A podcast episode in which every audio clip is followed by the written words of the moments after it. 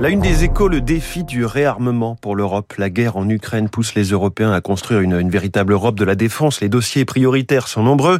Drones, satellites, porte-avions ou encore chasseurs. François Vidal y reviendra dans son édito économique à 7h10. Question dans le journal L'Opinion, alors que le nucléaire à la cote, y a-t-il de l'uranium pour tout le monde? La France dépend de l'étranger pour son approvisionnement, mais elle dispose d'une réserve maison dans le Limousin, comme le relève un ancien directeur prospectif d'EDF, d'anciennes mines aujourd'hui fermées, mais que l'on pourrait rouvrir en cas de besoin, selon lui.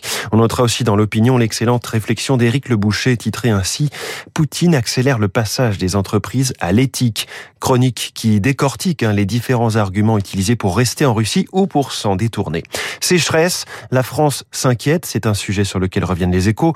En raison d'un hiver doux et peu pluvieux, les réserves d'eau dont dispose la France sont anormalement basses. Situation que va nous détailler David Barou dans son décryptage à 8h-5. Un chiffre dans la croix, 10 milliards 700 millions d'euros encaissés par l'État en 2021 au titre du contrôle fiscal.